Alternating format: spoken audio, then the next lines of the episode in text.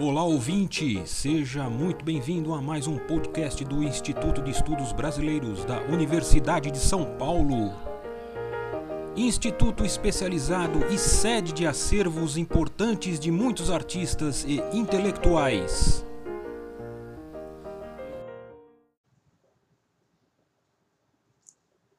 A coleção Estudos Brasileiros, editada por Mônica Dantas e Marcos Antônio de Moraes, docentes do IEB, foi criada em 2020 com o lançamento de cinco volumes, dentre os quais o livro Sujeitos e Artefatos Territórios de uma História Transnacional da Educação, organizado por mim, Diana Vidal.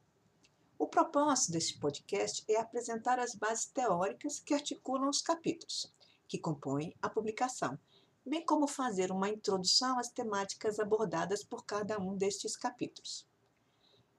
Conceber sujeitos e artefatos como territórios de uma história transnacional da educação remete a explorar, inicialmente, o próprio conceito de território, uma discussão que tem sua origem, de acordo com Carla Holanda da Silva, na geografia política do século XIX, no momento de consolidação dos Estados-nação, considerados como, abre aspas, um espaço de poder demarcado, controlado e governado, e assim fixo, Fecha aspas.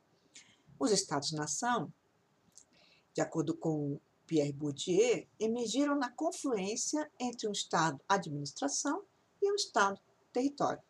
O primeiro se fazia em se fazendo o segundo, ou seja, abre aspas, a construção do Estado como um campo relativamente autônomo, exercendo um poder de centralização da força física e da força simbólica, e constituído assim no jogo das lutas, é inseparavelmente acompanhado por um espaço social unificado que é a sua instância. Fecha aspas.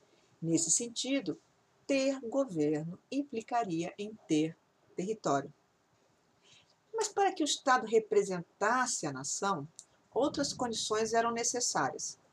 Segundo Benedict Anderson, o século XVIII, na Europa Ocidental, marcou o nascimento da era do nacionalismo, ao romper com três condições culturais que exerciam domínio axiomático sobre a mentalidade dos homens.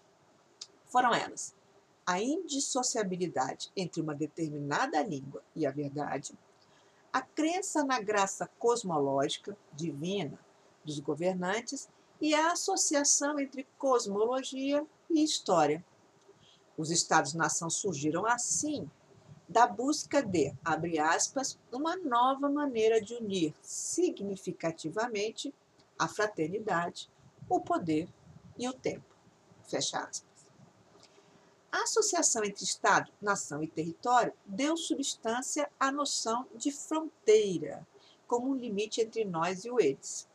Barreira física e simbólica a separar os de dentro dos de fora Historicamente, a fiança Doreen Massey produziu-se uma naturalização do território, cujo efeito foi a construção de uma concepção atemporal do espaço, exemplificada na planificação do mapa. O território seria aquilo que confina, que espacializa uma determinada sociedade. As fronteiras, assim, não apenas delimitariam o espaço habitado pelos cidadãos, mas restringiriam os cidadãos ao espaço do território. Fugindo da tradição ocidental, Marcel Detienne refere-se a práticas e maneiras abundantes de territorialização e se interroga sobre os mecanismos de pensamento que estabelecem o território. Oscilando entre o ofício do antropólogo e do historiador e retornando a uma pesquisa realizada em 1990, intitulada Traçados de Fundação, discorre acerca de investigações feitas por africanistas sobre as, abre aspas, sobre as maneiras de estabelecer um território, de territorializar com rituais e conjuntos de representação. Fecha aspas. E se interroga, o que é um sítio? Provoca, abre aspas, na Índia bramânica, é a aldeia que gera o limite e não o limite que gera a aldeia. Doreen Massey parece concordar com a premissa quando afirma que o território é integralmente espaço-temporal, constituído por interações nas quais a coexistência de ideias é fundamental para a compreensão de sua heterogeneidade. Dessa maneira, o espaço consiste em uma simultaneidade de histórias. Para ela, sem espaço, não há multiplicidade, e sem multiplicidade, não existe história, não existe espaço, aliás. Multiplicidade e simultaneidade emergem, assim, das práticas materiais. Instiga, portanto, a considerar as práticas materializadas em sujeitos e artefatos como condições de multiplicidade e da simultaneidade de histórias em territórios. Nessa trama toma pertinência a abordagem da história transnacional da educação, na medida em que ela guarda no seu próprio nome a remissão à nação e, por conseguinte, a delimitação das fronteiras e a territorialização plana historicamente construída primado é epistemológico e se aplica tanto à história quanto à educação.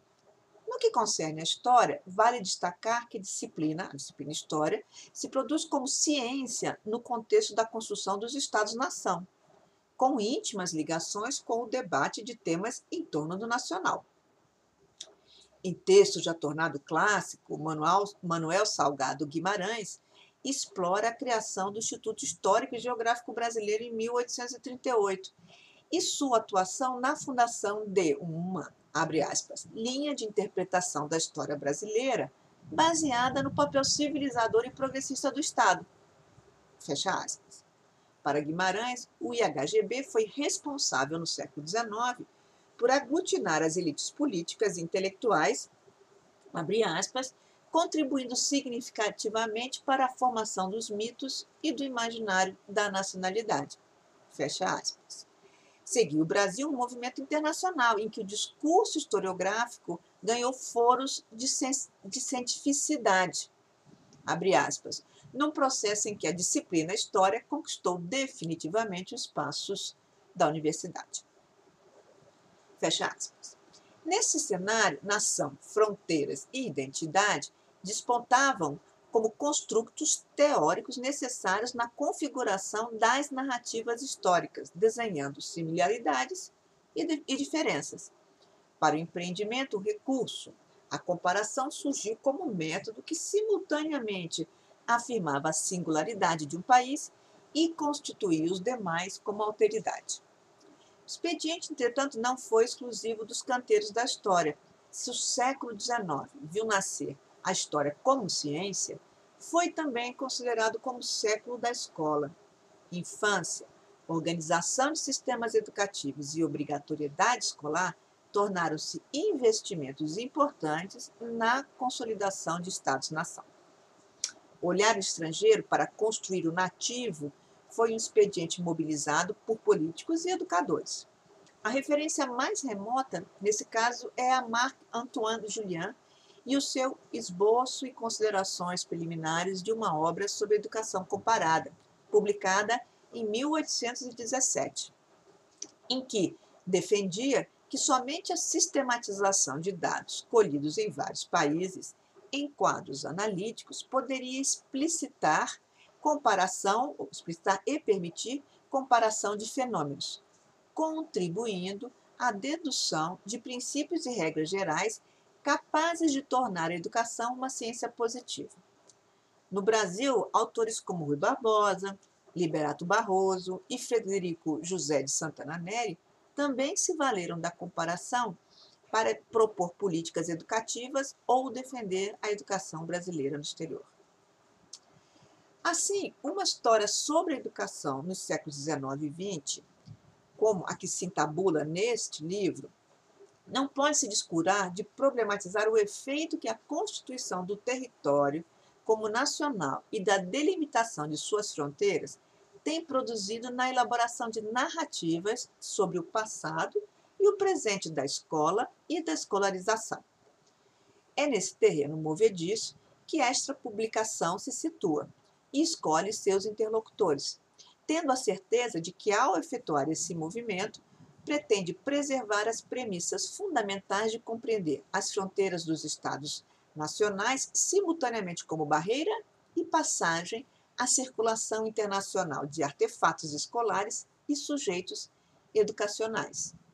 De insistir na desterritorialização, reterritorialização desses objetos de pesquisa, à luz de discussões teóricas e de investigações empíricas, e de interpelar as historiografias nacionais e internacionais da educação. Consistem estas preocupações no conjunto de interrogantes do projeto temático FAPESP, intitulado Saberes e Práticas em Fronteiras por uma História Transnacional da Educação. Em particular, as discussões relativas ao eixo 2, sujeitos e artefatos, movimentos e vestígios, ao qual pertencem as cinco autoras e um autor aqui incluídos, incluídos neste livro. Para dar visibilidade às investigações em curso, este volume está estruturado em duas partes. O primeiro elemento aglutinador das narrativas, a parte 1, é o circuito das viagens, que emerge nos textos como problemática recorrente e transversal, invocando ainda o acionamento de categorias como representação social, de Roger Chartier, ou mesmo networks, redes Fuchs, Eckhart Fuchs.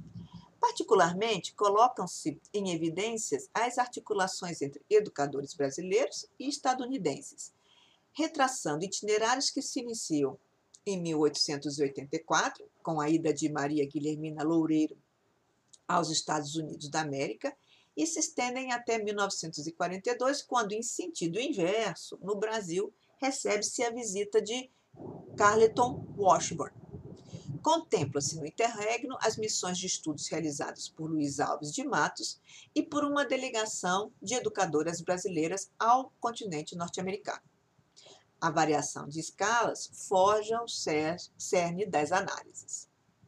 A parte 2 joga a luz sobre o segundo elemento aglutinador das narrativas, a circulação de artefatos, entretecendo novamente os dois territórios nacionais. Tomam proeminência as carteiras escolares e as fotografias, ativadas enquanto veículos de relação entre Brasil e Estados Unidos da América. Como portadores de sentido, estes objetos atuam como semióforos, gerando novas interpretações sobre o espaço e o mobiliário escolar, bem como sobre os modos de captar e representar a sociedade por meio das imagens fotográficas. Neste último caso, os enlaces levam ainda a percorrer outros territórios, como França, Inglaterra e Alemanha. Os textos incluídos neste livro revelam a amplitude da pesquisa em curso no âmbito do projeto temático. As várias vertentes perseguidas no arco temporal que abarca os dois séculos, no qual o Brasil serve de ponto de partida e de chegada às análises, em circuitos que, tramados no interior de fronteiras nacionais, provocam refletir sobre trânsitos internacionais, hibridações e apropriações em um processo de circulação transnacional de sujeitos e artefatos, do qual modelos e saberes pedagógicos e sociais não estão de fora. Neste exercício, os objetos de estudo, de estudo são des e reterritorializados espacial, histórica e epistemologicamente.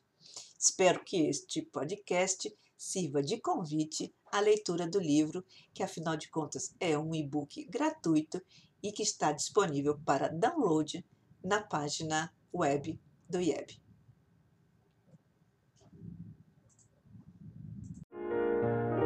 Este podcast do Instituto de Estudos Brasileiros chega ao final. Esperamos que tenham gostado e em breve retornaremos com um novo assunto para você.